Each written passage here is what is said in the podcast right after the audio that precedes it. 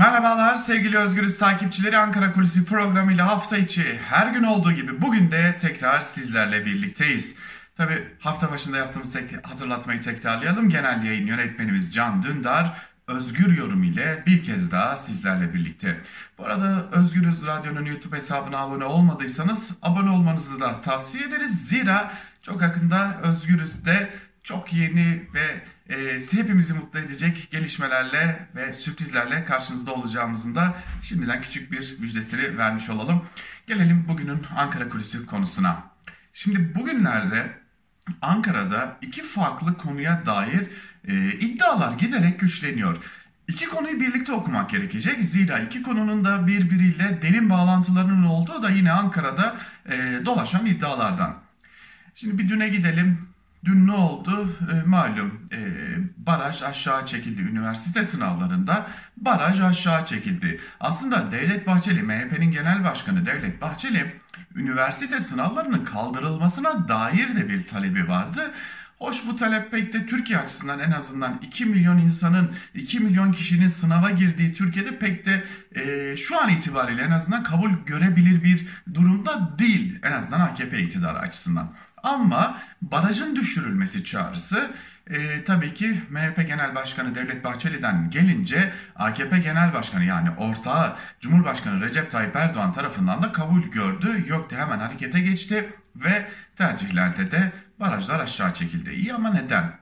Şimdi hepimizin aklına gelen e, ilk ihtimal elbette ki doğru. Tabii ki e, bu bir kadrolaşma yarışı. Bu aynı zamanda üniversitelerde gücü güç dengelerini oluşturma yarışı. Şimdi MHP uzunca bir süre hem üniversitelerden nitelik olarak e, hem de nicelik olarak çok fazla uzak kaldı.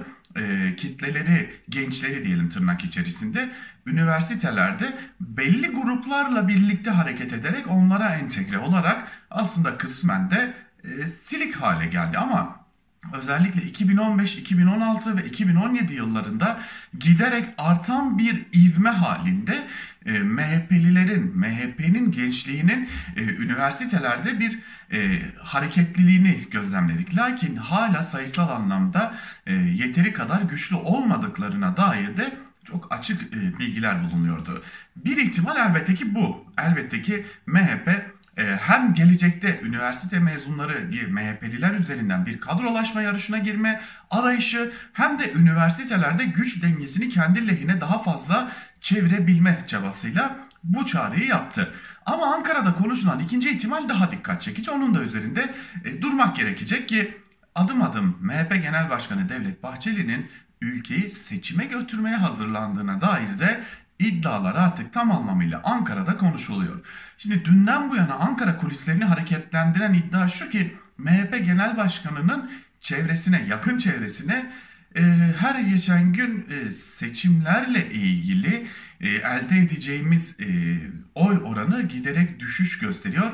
Bu noktada bizim harekete geçmemiz lazım ve bir şeyler yapmış olmamız gerekiyor dediği belirtiliyor. Yine bu bağlamda MHP milletvekillerinin de artık seçim bölgelerine giderek e, oralarda çalışmalarını arttırması için de MHP Genel Başkanı Devlet Bahçeli'nin kurmaylarına talimat verdiği de iddia ediliyor. Hoş hatırlayalım AKP Genel Başkanı ve Cumhurbaşkanı Recep Tayyip Erdoğan da e, sanırız ki biraz da bu ihtimali görmüş olacak ki e, bir biçimde kendi milletvekillerine hadi siz de sokağa inin ve çalışmalara başlayın çağrısı yapmıştı ki o günden bugüne de AKP'nin kurmayları, AKP milletvekilleri, AKP'liler sokaktalar, sokakta çalışmalar yürütüyorlar ama bir dokunup bin ah işitiyorlar.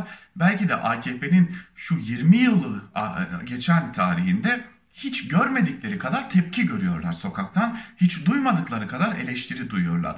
Ee, önce örneğin yangın bölgelerine baktığımız zaman Bakdemirli'ye de eleştiriler var. Murat Kurum'a da eleştiriler var. Hatta hani o sert mizacıyla, o sert siyasi duruşuyla bilinen, öyle herkesi konuşturmayan, çevresinde itiraz yükselmesi de pek hoşuna gitmeyen İçişleri Bakanı Süleyman Soylu'nun da bir takım itirazlara, bir takım protestolara artık adım adım maruz kaldığını da çok açık bir şekilde görebiliyoruz ki bu her ne kadar sokağa inilmiş olsa da AKP açısından umut verici gelişmelerin uzak olduğunun bir kanıtı. Kaldı ki yangın bölgelerinde her ne kadar e, kentsel alanlarda AKP'nin oyları yine CHP'den az olsa da birazcık daha dağlık bölgelere çıktığımızda özellikle yörüklerin yaşadığı bölgelere geçtiğimizde AKP ve MHP'nin oylarının artıştı, artış gösterdiğini görmüştük. Lakin yangından en fazla etkilenen e, kesimlerden olan yörüklerin yani Toroslarda yaşayanların yine Ege'de e, orada yaylalarda yaşayanların e, bir yerde AKP ve MHP seçmeni olduğunu hatırlat görecek olursak ve e, yangın karşısında gösterilen çaresizliği de hatırlayacak olursak AKP ve MHP'nin işi hiç de iyi görünmüyor, kolay görünmüyor. Öte yandan ekonomi giderek can yakıcı bir hale gelmiş durumda. Yine uzun süredir çiftçilerden yüksek oy oranıyla yoluna devam eden AKP'nin giderek tarım politikalarının çöküşü ve tarımsal alanların bir biçimde ortadan kalkmasıyla birlikte e hali hazırda kendi tabanı olan, çoğunlukla kendi tabanı olan çiftçilerle de ilişkilerinin koptuğunu görmek lazım. Dün yine Özgürüz Radyo'da Ankara Kulisi programında söylemiştik ki buğdayın buğdaydan daha doğrusu buğdayın hasadından sonra elde edilen samanın tonu bile 2000 liranın 2500 liranın üstündeyken e, çiftçinin de hayvan e, hayvancının da e, AKP'ye MHP'ye tepki duymaması e, mümkün değil.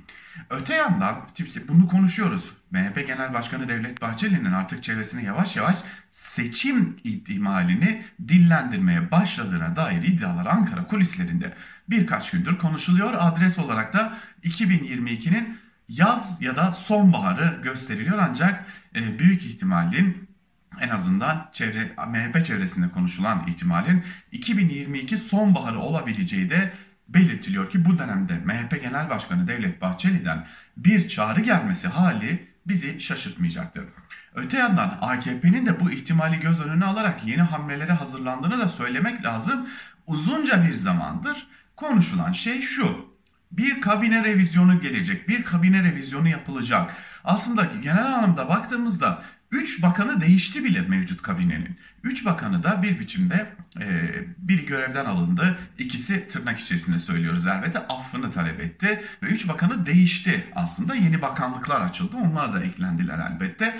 Ama dikkat ettiysek tamamına ilişkin yapılan hamlelerde AKP Genel Başkanı ve Cumhurbaşkanı Recep Tayyip Erdoğan ne bir görevden alma ne de bir istifa izlenimi vermemek amacıyla çeşitli hamlelerle bu revizyonu gerçekleştirdi. İşte önümüzdeki dönemde de bu hamlelerin devam etmesine kesin gözüyle bakılıyor. Aslında Pakdemirli'nin Tarım ve Orman Bakanı'nın koltuğundan olmasına uzunca bir süredir kesin gözüyle bakılıyordu. Lakin e, geçtiğimiz hafta bilanço programında genel yayın yönetmenimiz Can Dündar'ın da söylediği üzere kelle veren lider imajı oluşmasın diye Cumhurbaşkanı Recep Tayyip Erdoğan'ın bu değişikliği bir süre ertelediği de belirtiliyor.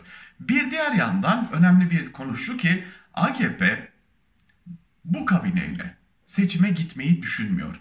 Ciddi anlamda bazı değişiklikler yaparak yeni bir kabineyle aslında bir yerde bir seçim e, kabinesiyle seçime gitme düşüncesine de sahip. Şimdi buradaki bazı ihtimaller şunlar. E, şunu belirtmeden geçmeyelim. Malum bakanlar e, özellikle halkta tırnak içerisinde AKP tabanında karşılığı olan isimlerin göreve getirilebileceği ve e, halkta karşılığı olmayan isimlerin de kızağa çekilebileceği belirtiliyor. Bunun için uzunca bir süredir görev bekleyen ve bir türlü o görevi tırnak içerisinde tevdi edilmeyen e, Binali Yıldırım'ın da bu kabine değişikliğiyle birlikte göreve gelebileceği ihtimalleri de konuşuluyor. Yine AKP'de bazı isimlerin gidebileceği, bazı isimlerinin de yerlerinin değiştirilebileceği belirtiliyor. Kaldı ki tam da bu dönemde sadece bakanlık için değil bir de bakan yardımcılığı için ciddi bir yarış başlamış durumda ki zaten AKP teşkilatlarında AKP ile yakınlığı olan isimlerde tam bir Cumhurbaşkanı Recep Tayyip Erdoğan'ı övme yarışı var ki daha da e, açık bir şekilde söyleyecek olursak tam bir yaranma yarışı var ki bu da bize değişikliğin öyle çok da uzak bir tarihte olmayacağını ilk adımların yakın tarihte atılabileceği ihtimalini gösteriyor.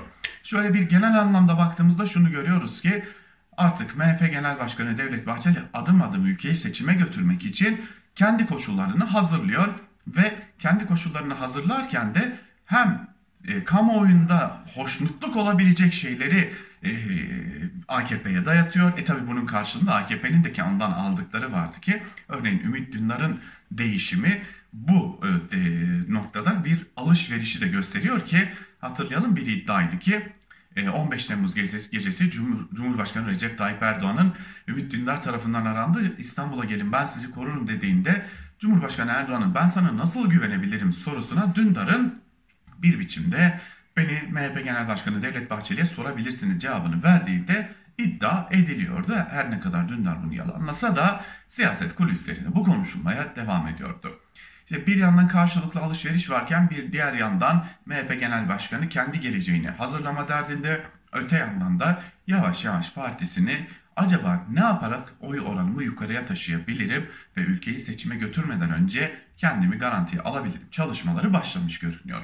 Bir diğer yandan da AKP de seçim kabinesini oluşturabilmek için yavaş yavaş adımlarını atmayı planlıyor ki aktardığımız gibi az önce AKP'de AKP yakın çevrelerde yaşanan hareketlilik ve telaşın da bunun önemli bir göstergesi gibi görünüyor.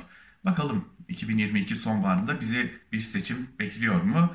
Aslında bunu da çok yakın bir zamanda öğreneceğiz. Zira e, biliyorsunuz Türkiye'de seçim atmosferine girdiğimiz anda çok ilginç olaylar yaşanıyor.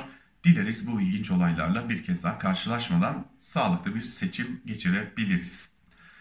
Bu bilgilerle kapatalım bugün Ankara Kulisi programını. Yarın bir başka konuyla Özgürüz Radyo'da ve Özgürüz Radyo'nun YouTube hesabında görüşebilmek umuduyla. Hoşçakalın.